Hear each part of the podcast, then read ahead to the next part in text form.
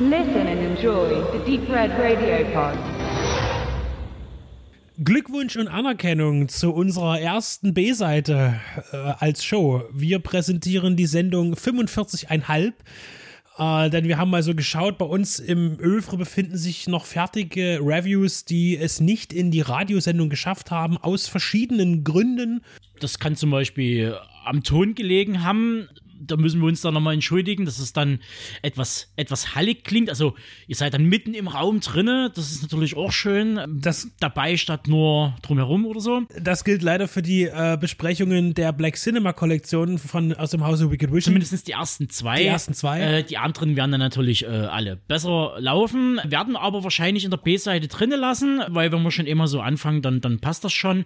Oder es laufen so abseitige Streifen, wie zum Beispiel The Untold Story, den hört ihr in dieser kleinen Mini-Ausgabe, ähm, wo wir sagen so, ah, mh, schwierig. Den also gerade hier, weil die Radioshow ja tatsächlich auch äh, an einem Tagesprogramm läuft und ich denke, dass gerade die Review genau die, die Review zu Untold Story. Wir haben oft äh, bissige Themen mit drin, äh, aber hier gehe ich auch teilweise auf Thematiken ein, die einfach irgendwie 15 Uhr nichts im Radio zu suchen haben, unbedingt.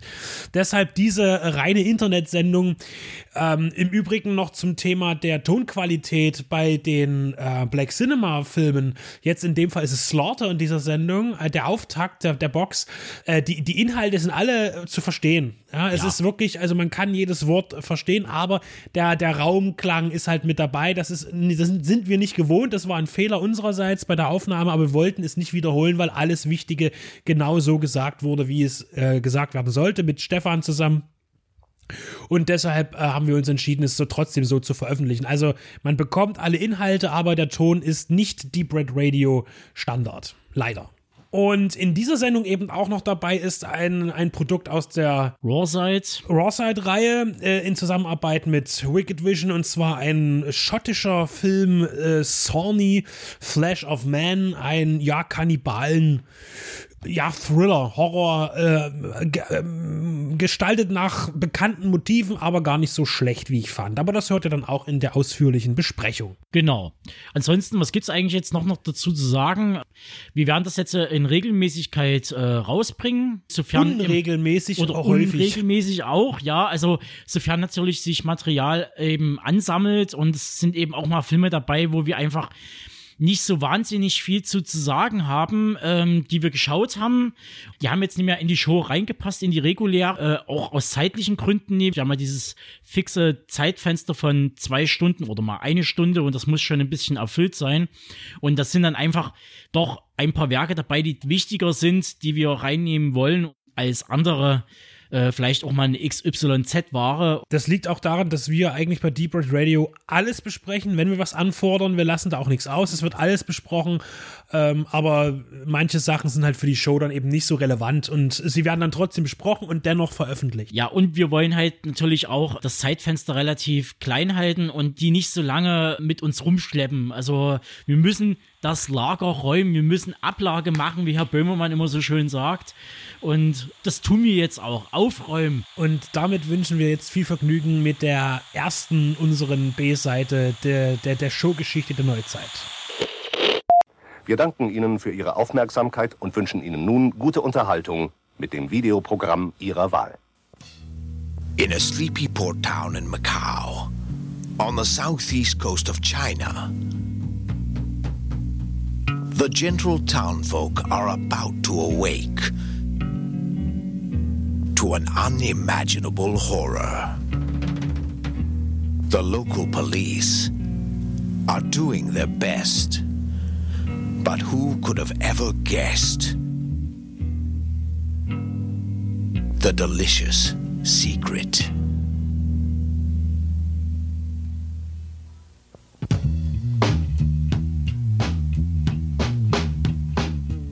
Critically acclaimed.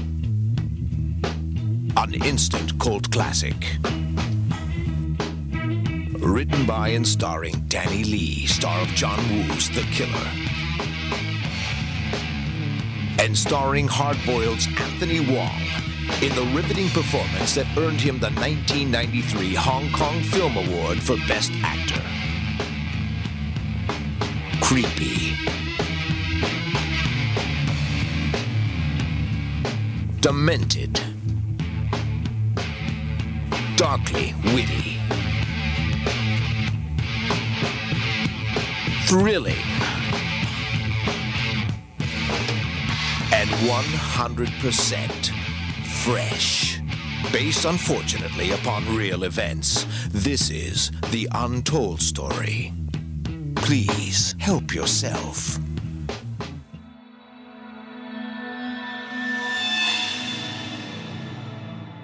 Eines steht fest.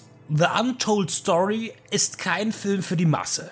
Und auch für Wandelnde im Sumpf der klassischen künstlichen Gewaltdarstellung ein strittiges Werk. Aber auch nur dann, wenn man nicht ausblenden kann, dass es nicht nur ein Film ist und niemand wirklich zu Schaden kommt. Und hier mache ich klar einen Unterschied zu Ego-Shootern oder Splatter und Gore in Horror- oder Actionfilmen.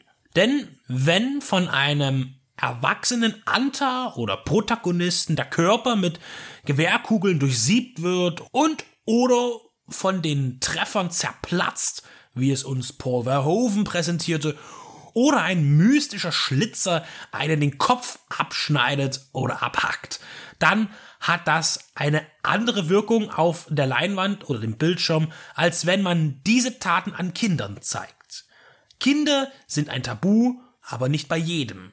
Und die Aussage, es ist doch Kunst oder die Philosophen der letzten Jahrhunderte haben uns gelehrt, Realität und Fiktion zu unterscheiden, gilt nicht für jede Seele und jeden Verstand in dieser Welt. Und ich mache auch hier den Unterschied zu subtileren Genrebeiträgen wie Ein Kind zu töten von Narciso Ibanez Serrador, Die Kinder der Verdammten von Anton Lieder, die sich mit mehr Bedacht dem Thema nähern und wesentlich mehr Respekt. Ebenso ist es mit Gewalt in Verbindung mit Sex einzuordnen. Es wird schwierig, wenn sexuelle Grausamkeiten oder das Töten von Kindern selbstzweckmäßig erscheinen, zur reinen Unterhaltung inszeniert. Diesen Vorwurf musste sich The Untold Story sicher nicht selten stellen und das auch zu Recht, auch wenn die angesprochenen Tatbestände dazu eingesetzt werden, die Rohheit des Serienmörders Wong zu verdeutlichen. The Untold Story von 1993 ist inspiriert von Mordfällen, die sich Mitte der 80er Jahre in Hongkong zutrugen. Ein Mann tötete eine ganze Familie im Streit um Spielschulden. Zu einer Legende wurde das Gerücht, dass der Killer Teile seiner Opfer zu Teigtaschenfüllungen verarbeitete und diese in einem Restaurant zur Speise anbot. Ein guter Stoff für einen Thriller. Aber taugt er für eine Komödie? Kann man hier einen Vergleich zu dänische Delikatessen ziehen? Das asiatische Kino scheint mir viel mehr als das westliche humoristische Elemente zu bemühen, auch wenn sie nicht zum Konzept passen. Auch in ernsten Geschichten gibt es da oft den Sidekick, der im Allgemeinen schlecht altert. In The Untold Story trennt man das Alberne vom Düsteren, aber es vermischt sich auch zeitweise. Einerseits erlebt man Wong als unsympathischen Restaurantbetreiber, der mit niemanden ein freundliches Wort wechselt. Von Beginn an weiß der Zuschauer, dass er ein Mörder ist, der von einer Sonderwirtschaftszone zur anderen flüchtet, von Hongkong nach Macau. Und somit genießt man ihn mit Vorsicht. Wenn er metzelnd aktiv wird, spart man sich die Witze, die durchtränken dann die dilettantistische Polizeitruppe, die rund um Wongs noch nicht aufgedeckten Vergehen ermittelt.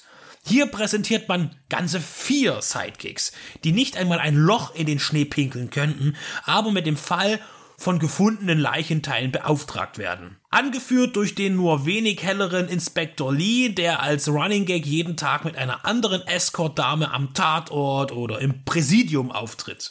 Die Mixtur aus Verstümmelungen, der Vergewaltigung einer Frau mit einem Bündel Essstäbchen und anderen Extremen und dem Geblödel der Ermittler ist etwas, das man ertragen können muss.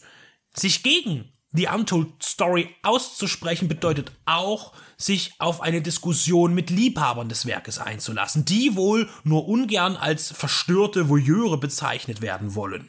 Diese Vorwürfe stufen sich seit jeher aber auch ab. Schließlich gibt es auch Menschen, die Rambo 3 Gewaltverherrlichung und Menschenverachtung assistieren würden Und dann würde ich auch entsprechend für das Werk argumentieren. Den Weg in die große Öffentlichkeit hat The Untold Story bereits direkt nach Erscheinen geschafft. Bei der Verleihung der Hong Kong Film Awards als Wong-Darsteller Anthony Wong Chao Sang für den besten männlichen Hauptdarsteller ausgezeichnet wurde. Blut gehört zum Hongkong-Kino dazu. John Woos Action-Epen mischen Shakespeare mit Cop- und Gangster-Stories. Somit ist The Untold Story gar nicht so überraschend, aber dennoch anders und auch wesentlich härter. Allein durch die Bearbeitung von Kindern mit Glasscherben oder Fleischerbeilen. Nicht immer hält die Kamera drauf, aber sie deutet genügend an. Die Dramaturgie ist nicht stark genug, um das Grauen zu verarbeiten, und die entsprechenden Szenen stehen einfach im Raum. Der Täter wird zur Rechenschaft gezogen und muss ein schmerzhaftes Martyrium über sich ergehen lassen, aber einen Ausgleich schafft das nicht. Vielleicht bin ich zu alt geworden und auch nicht mehr der Rebell, der ich eigentlich auch sonst nie war. Aber hier endet für mich die Grenze zur Unterhaltung. Und davon unabhängig darf und muss er zu den Klassikern des Hongkong-Kinos gezählt werden. Er war ein Kassenhit und verbreitete sich mit seinem Ruf um die ganze Welt. Zwei Sequels folgten Ende der 90er, die mit dem Original jedoch nicht inhaltlich in Verbindung stehen. Warum spreche ich über diesen Film? weil er uns als Mediabook zugesendet wurde, in einer hochwertigen 3-Disc-Edition. Im Bonusmaterial findet man die 80-minütige und sehr erleuchtende Dokumentation über die Exploitation-Filme aus Hongkong. Der Film ist in Deutschland nicht geprüft, aber zumindest über den Onlinehandel beziehbar. Es ist wie mit den Teigtaschen. Geschmackssache. Auf jeden Fall hat mich der Film weitergebracht. Ich habe etwas dazugelernt. Jeder nimmt aus Filmen, die er sieht, etwas mit. Und jeder dabei etwas anderes.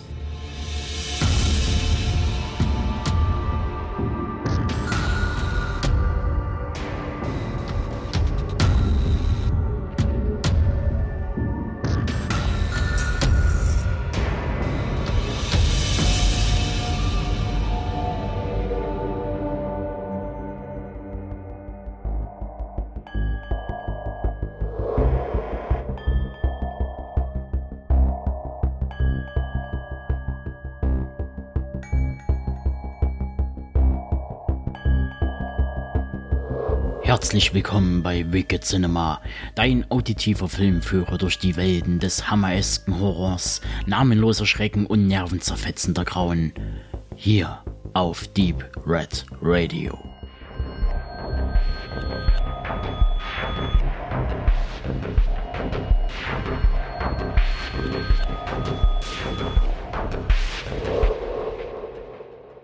Sawney, Flash of Man. Menschenfleisch. Ja, das hört sich schon sehr eindeutig irgendwie nach einem Kannibalenthema an. Und ja, das ist es auch. Ein schottischer Kannibalenfilm von 2012, der sich einer Legende zu eigen macht um eine Person, die man Alexander Bean nannte.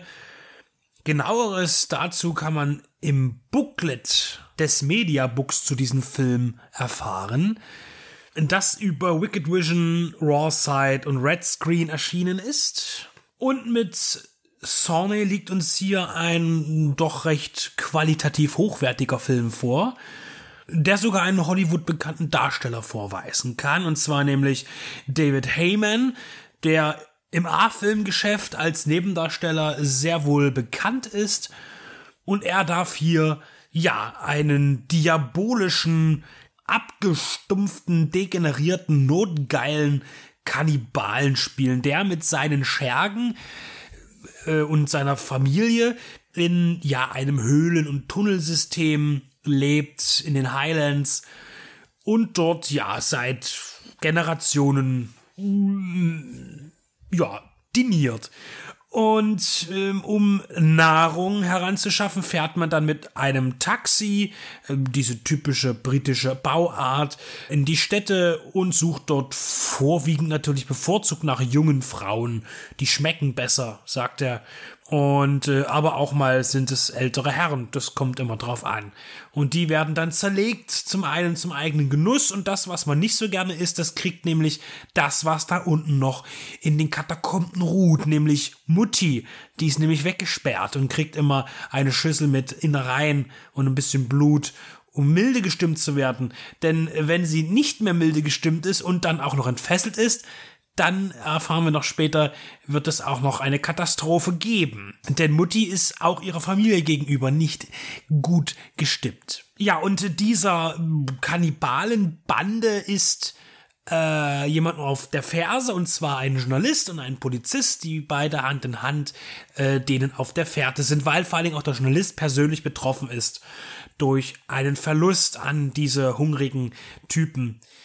Ja, also das ist die Story, das Thema und es ist klassisch und bewegt sich ja zwischen The Hills Have Eyes und auch The Texas Chainsaw Massacre, was so ein bisschen die Hierarchie der Familie angeht. Und dann haben wir halt zwei, also auch zwei, drei missgebildete Personen in diesem Familienkreis. Äh, zwei davon sind allerdings sehr akrobatisch. Das sind so eine Parcours-Typen, das, wie das jetzt passt, aber das ist auf jeden Fall visuell äh, eine Weiterentwicklung. Die tollen da immer durch die Wälder und auch durch die Städte wie, wie ja, Zirkusartisten auf der Jagd nach Menschenfleisch.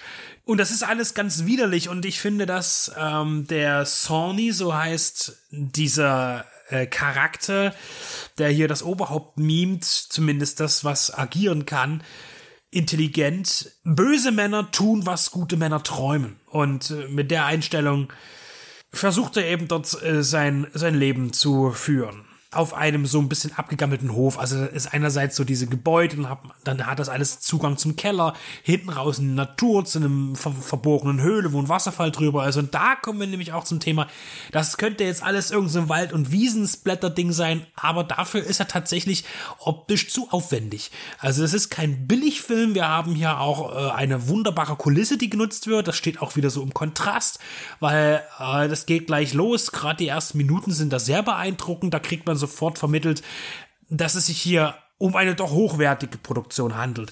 Wir haben also wunderbare Aufnahmen der Highlands, Berge und auch Wetter. Es wird immer auch dieses, äh, dieses, ja, doch nasse Wetter dargestellt. Wir haben tolle Landschaftsaufnahmen und äh, auch direkt in tollen Natursets werden auch Action-Szenen abgehandelt und auch andere Sequenzen. Das heißt, hier hat man wirklich äh, auch äh, geklotzt für so ein Thema. Und in der Tat kommen hier Liebhaber dieses Subgenres sehr auf ihre Kosten, denn da wird mit allem gespielt, was eben dazugehört. Und das ist dann eben wieder schwer verträglich für Menschen, die damit gar nichts anfangen. Es ist ein Kannibalenfilm.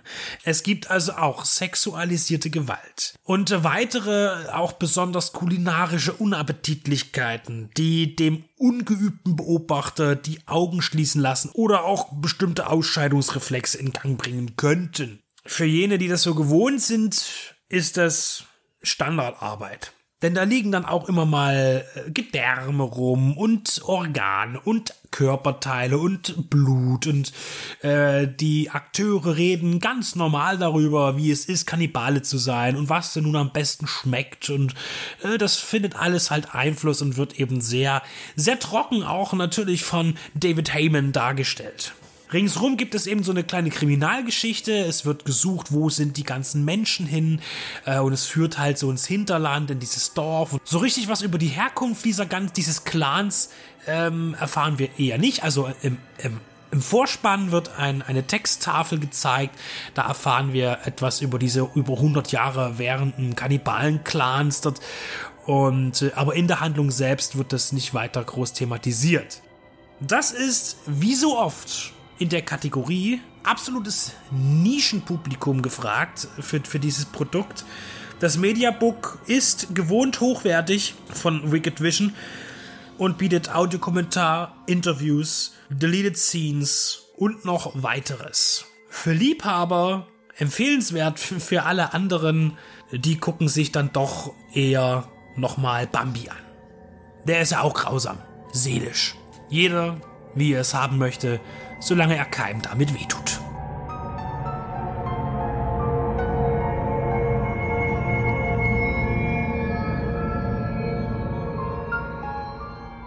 Slaughter.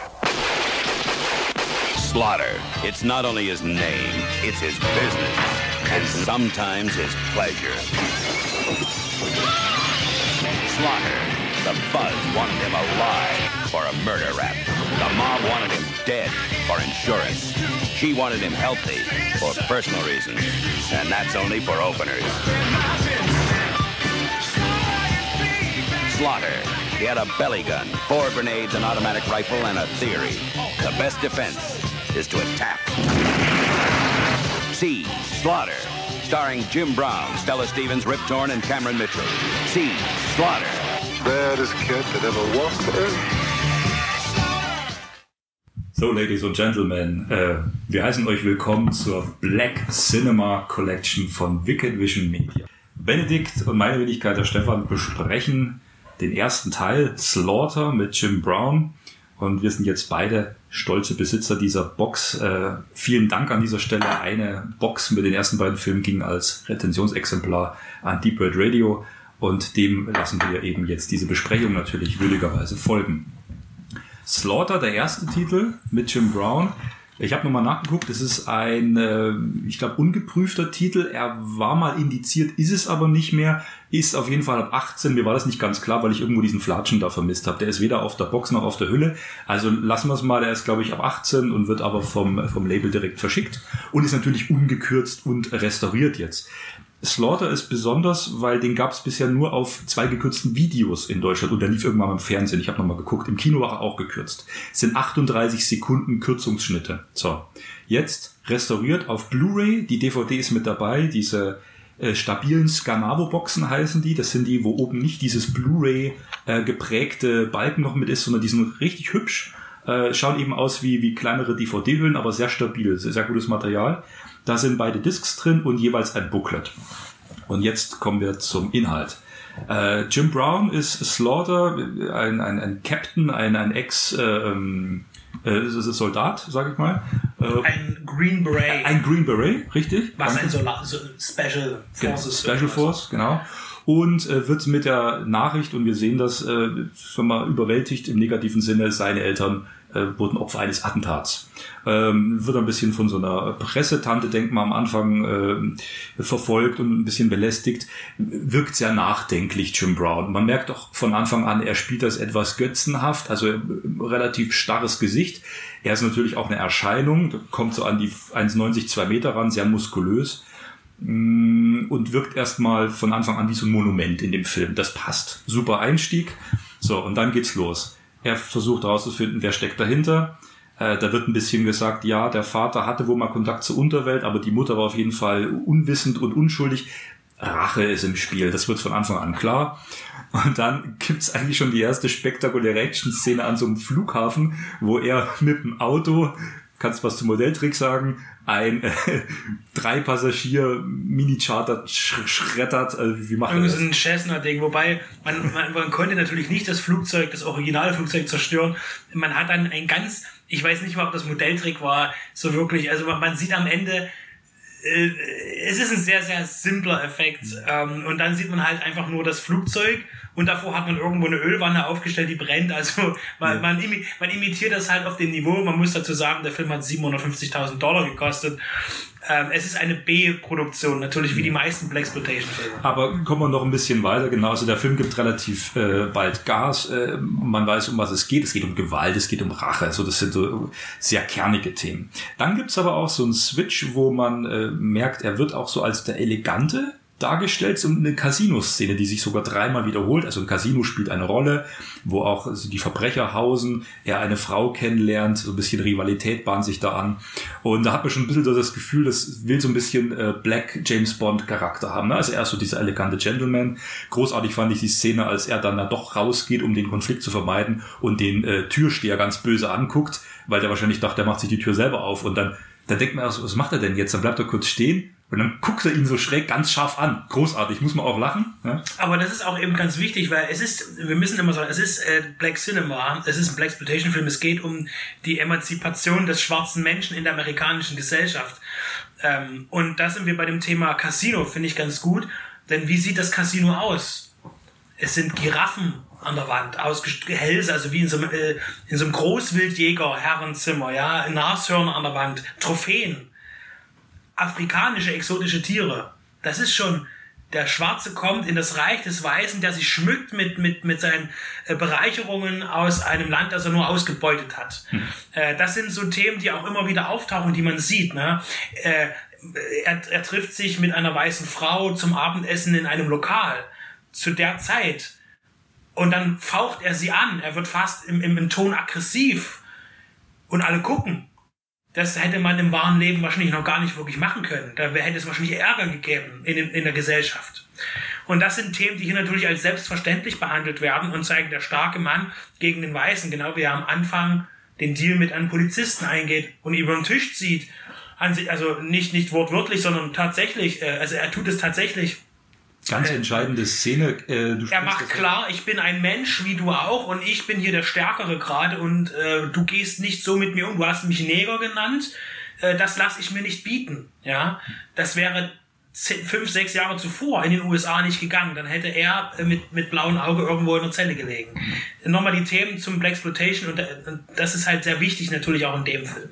Absolut, lass uns gleich da bei den Themen kurz weitermachen. Ich will jetzt nee, auch nicht die komplette Lass uns noch ganz kurz nur äh, fortführen, wo du ja angefangen hast. Also, er will versuchen, die, die, die, die hm. Mörder seiner Eltern zu finden und kommt damit auch mit Polizeiermittlungen in Kontakt und ermittelt dann eben. Am Ende steht natürlich, wie du schon sagtest, die Rache. Gut, dann haben wir das gut äh, in trockenen Würze zu Ende gebracht. Äh, die ganzen Details spoilern wir nicht. Äh, was ich noch sagen wollte, der Film ist tatsächlich an bestimmten Stellen sehr äh, brutal, äh, wie der äh, Filmtitel und sein Titelname ja suggerieren, Slaughter, ne? das ist ja nicht von ungefähr.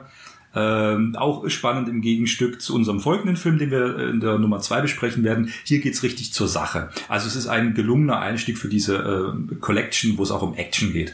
Äh, und jetzt ähm, vermische ich ein bisschen, also die Szenen, wie gesagt, wurden rauszensiert. Es gibt eine sehr starke Übergriffsszene auf eine Frau noch, die ist nicht sehr schön. Also da wird nochmal nachgetreten vom Bösen, äh, wo auch wirklich der Bösewicht als solcher nochmal sehr derb rausgestellt wird.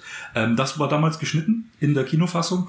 Und eine Szene ganz kurz bei ähm, Schnittbericht oder OFDB habe ich das gelesen.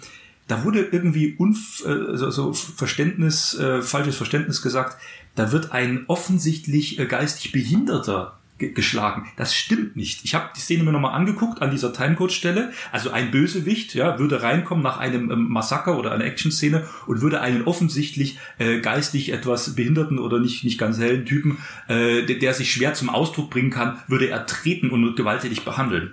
Es ist halt einfach so, dass der Typ schon halb tot geschossen ist. So, der war Teil dieses Massaker. Es ist, glaube ich, ein, ein, ein Gangster ebenso. Der wurde aber schon halb zersiebt und kann nur noch stammeln, äh, du, und sagt auch seinen Namen, die kennen sich. Und er, der Ultraböse, äh, tritt den Sterbenden quasi, tritt ihn nochmal tot und, und sagt zu ihm, du, du, du Schwachkopf oder du Idiot, weil er halt den Slaughter nicht. So, das wollte ich nochmal klarstellen, was man auch im Internet manchmal für äh, interessante Interpretationen findet. Weil das hätte ich schon persönlich krass gefunden, wenn ein geistig, wenn man das bewusst, es sollen 20 Sekunden sein, so inszeniert ein geistig äh, äh, behinderter Mensch würde hier jetzt, das ist nicht so. Das, wär, das hätte auch ja zur Handlung überhaupt nichts nee, Also das möchte ich an der Stelle klarstellen. Ähm, der Film ist straight und hart, aber dahingehend äh, halbwegs äh, honest äh, und aufrichtig. So, ähm, ganz wichtig, was du gesagt hast, die Figur von, von Slaughter. Die Szene, wo er den ähm, äh, weißen, was ist der Schatzmeister äh, vom, vom Zoll, vom Flughafen, ist, ist, egal. Es ist ein People, ein, ein, ein hoher People-System. Ja. Über den Tisch zieht, ist genau das, was ihn als Figur ausmacht. Er ist ein Mann der Tat, ähnlich wie, wie Shaft, ja, der ähm, Verbindungen und auch äh, keine Hemmnisse hat, auch mal gewalttätiger ranzugehen, Connections zu, zu irgendwelchen Gangstern, der kennt sich hier in dem Bereich aus und dann zieht sich den Typen ran und sagt, noch einmal Nigger zu mir, dann mache ich dich hier fertig. So, also mit dem legst du dich nicht an, dann lässt er ihn wieder und dann äh, lässt er sich trotzdem auf dieses Spiel ein. Er weiß, er wird hier so ein bisschen halb verarscht und er sagt doch zu ihm, sie sind ein, ein gerissener Scheißkerl und der andere grinst noch, ich weiß, aber er lässt ihn halt leben. Ja? Ähm, weil er auch seinen Nutzen daraus zieht, weil er so an den genau. Mörder seiner Eltern rankommen kann. Aber so könnte man das eben sagen, es geht letztlich um äh, Selbstjustiz, es geht um das eigene Interesse, äh, die, die Gangster dingfest zu machen. Ja? Das möchte ich jetzt vorgreifen. Wir kommen dann, wie gesagt, zum nächsten Film, aber nur als Titel schon mal Virtual Tips. Das ist ein ganz anderer Typ. Der spielt nämlich nach Regeln. Und das wird hier nicht gemacht. Hier wird hart durchgegriffen, hier wird dem Publikum was geboten, was es eben auch für ein starker Typ ist. Ähm, es ist auch genug Humor dabei, finde ich. Und äh, wie gesagt. Kommt auf die Person drauf an, die es guckt, ja. Ja, aber auch äh, romantische Szenen. Es gibt auch äh, genug Sexappeal, wie gesagt, äh, hübsche Frauen. War damals ja auch äh, gern gesehen. Äh, Wie soll man sagen, der Film spielt in zwei wichtigen Punkten auf offensichtlichen Reize an, nämlich Sex und Gewalt. So. Was fällt dir noch ein? Ähm, ich denke, es war sogar relativ erfolgreich. Der Film hat nach meinen Ermittlungen her 10 Millionen Dollar eingespielt, bei unter einer Million Produktionskosten. Für einen Nischenfilm muss man einfach sagen, ähm, ist das schon beachtlich, aber nicht ganz so Nische. Ich muss immer sagen, das Black Exploitation Kino wurde allerdings auch meistens von weißen Menschen konzipiert und inszeniert und produziert. Es gibt wenige Ausnahmen, wo das nicht der Fall war, aber es sind auch meistens weiße Menschen, die solche Filme gemacht haben. Da ist wieder die große Frage, was ist Black Exploitation? Sind das eben nur War die so? Darsteller? War das? Ja, ja, das ist in dem, in dem Fall ist es so. Regisseur und auch die Drehbuchautoren und Produzenten sind Weiße. Ich sage es jetzt einfach mal so Weiße, ohne es abwertend zu meinen. Genauso wie ich Schwarze sage, meine ich es auch nicht abwertend. Ähm, aber es ist interessant. Scheinbar war dann aber, es gab noch ein Sequel. Einen Film hat man noch gemacht mit Slaughter, der kam auch gleich dran. Äh, Slaughters Big Rip- Rip-Off heißt der Film. Ähm, aber dann war mit dem Charakter Schluss. Äh, Im Übrigen natürlich Jim Brown ist ja äh, zu dem Zeitpunkt relativ schnell im Filmgeschäft mit Nebenrollen hochgekommen. Er ist ja ein sehr, sehr bekannter Amerikaner. Er ist einer der ersten Schwarzen, auch mit die richtig groß im, im Football äh, richtig Karriere gemacht haben, auch als große Präsenzfigur. Er erzählt heute noch tatsächlich zu einem der wichtigsten Footballspieler. Er hat das ja auch äh, sehr lange gemacht, äh, war aber in verschiedenen Sportarten auch erfolgreich äh, und ist dann natürlich dann als, äh, als Athlet zu, zum, zum, ja, als Körper betont, gerade solche Rollen in, in Actionfilmen oder actionlastigen Filmen ähm, reingekommen, große Produktionen und äh, dann als, als Hauptdarsteller kleine B-Filmproduktionen, nicht ganz so erfolgreich dauerhaft und dann einen später Erfolg natürlich als Schauspieler, äh, als äh, mit Gegenspieler von Arnold Schwarzenegger, Running Man und aber darüber hinaus auch in der Gesellschaft Amerikas als Sportler und als Sprachrohr auch heute noch äh, eine sehr prominente Persönlichkeit. Worauf ich äh, äh, als erstes sagen möchte, was mich sehr fasziniert an dem Film, was aber überhaupt nicht wichtig ist, das ist dieser Springbrunnen vor dem Hotel. Ähm, es gibt eine Hotelszene, er wohnt im Hotel, er muss ja nach Südamerika gehen und er schläft im Hotel. Das Hotel ist übrigens das Hotel Camino Real in Mexico City. Da gibt's ein unheimlich äh, äh, ein Springbrunnen, den sieht man mehrmals im Film, der hat mich unheimlich beunruhigt. Nur mal so als, äh, guckt euch das mal an. Äh, und was, worüber wir im Vorgespräch haben, deswegen sprachst du mich drauf an, jetzt kommen wir zu Action-Szenen und Zeitlupen im Film. Kommen wir noch zu einem technischen ähm, Detail. Äh, die sind hier, ich kann es auch technisch nicht gut wiedergeben, weil ich auch kein Kameramensch bin. Ich versuch's mal. Es gibt ein verzerrtes Bild, Genau. meistens bei Actionfilmen. Also es wirkt wie gezoomt und verzerrt. Die haben eine Linse genommen, wo ich denke auch, dass in die Breite gezerrt ist. Also die, die, die Menschen, das ist auch so eine Untersicht. Also die Figuren, die Menschen wirken, also der, der Kopf, der Körper, das wirkt so leicht in die Breite gezerrt, ja. Äh, Im Bild in der Linse verzerrt. So anders kann ich es auch nicht beschreiben. Und äh, in Zeitlupe. Und es wirkt halt sehr, es ist ein befremdlicher Effekt. Es sticht heraus. Äh, Und das hat dir nicht so gefallen, ne? Du hättest das gerne Nee. straight gehabt. Es hat, der hat mich irgendwie gestört tatsächlich, weil wenn ich Action sehen will, dann will ich sie richtig sehen. Wahrscheinlich war das einfach die Idee, dass es jetzt was Besonderes ist. Man muss dem zugutehalten, dass trotzdem, darauf habe ich sehr geachtet, auch diese Einschüsse, also diese, diese Bloodpacks, die kommen hier schon zum Tragen. Also wenn wir sagen Slaughter und Action und ab 18, kann man das schon sehen. Also da wird hier ganz schön rot rumgesiebt, ne? Der Film ist von 72, ich glaube, das haben wir noch nicht genau gesagt. Im Übrigen noch mal ganz kurz wegen den weißen Menschen, ja, äh, die es ja gibt. Äh, Samuel L. Arkoff hat den Film produziert. Wir haben An- Ä- American International Pictures, das Logo strahlt schön am Anfang. Ich hatte das ja schon mal die Freude zu Black Mama, White Mama äh, Bonus beisteuern zu können. Äh, das war dasselbe Jahr, 72. Ähm, auch Coffee Und Foxy Brown ist American International Pictures. Und da siehst du, wie, wie, wie stark doch die Kooperationspartner von Roger Corman, äh, die ja, das sind ja, also, also äh, Samuel S. Arkoff und der, der, der, wie heißt der, der, der andere, der Nicholson, oder? James H. Nicholson. Genau, und, äh, die, der ja auch hier zumindest uncredited irgendwas mit zu tun hat mit dem Film.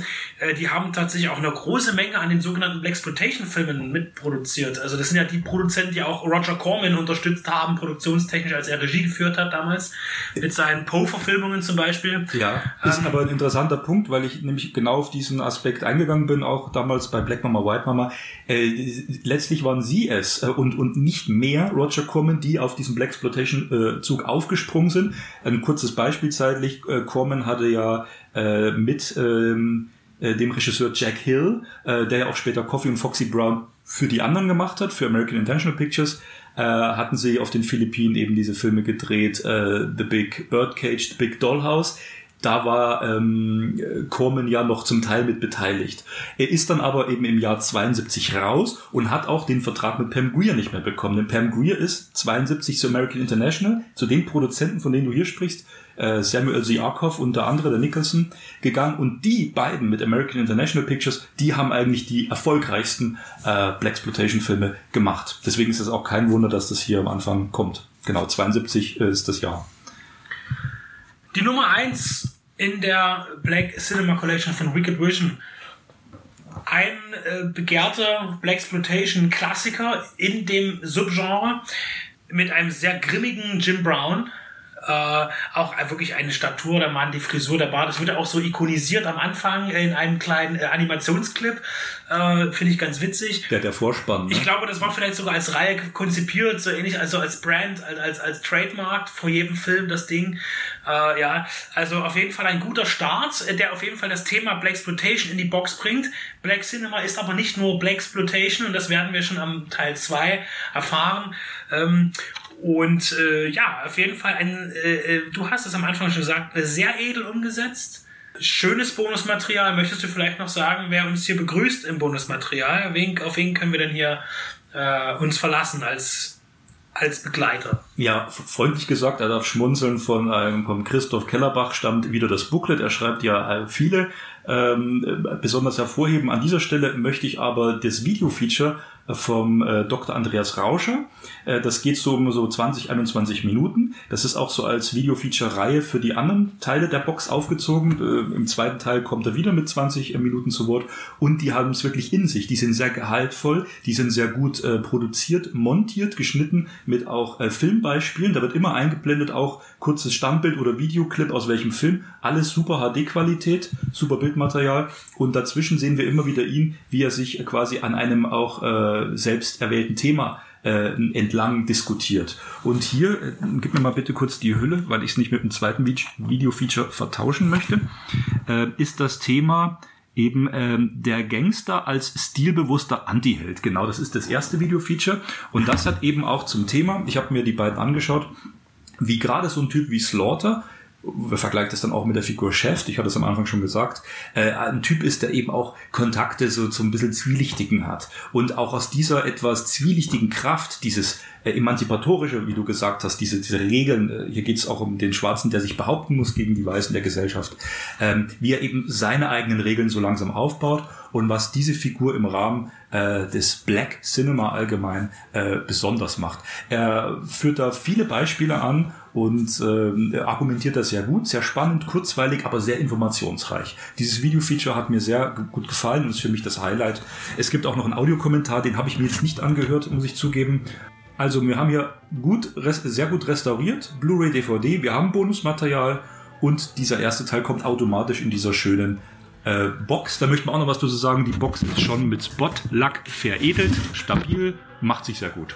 Und äh, möchte dazu ganz klar auch die Werbung will ich jetzt machen. Bei Wicked Vision im Shop kann man diese Box als Abo bestellen. Also die Filme kommen nach und nach. Äh, man kann die jetzt schon als Abo bestellen, dass man also auch da nichts verpasst. Man kann sie aber auch einzeln dann erwerben. Das sei dann jedem äh, für sich selbst überlassen, denn das Abo ist eine sichere Nummer. Dann verpasst man auch nichts im Wicked Vision Shop. Und als Nummer eins Jim Brown in Slaughter von 1972.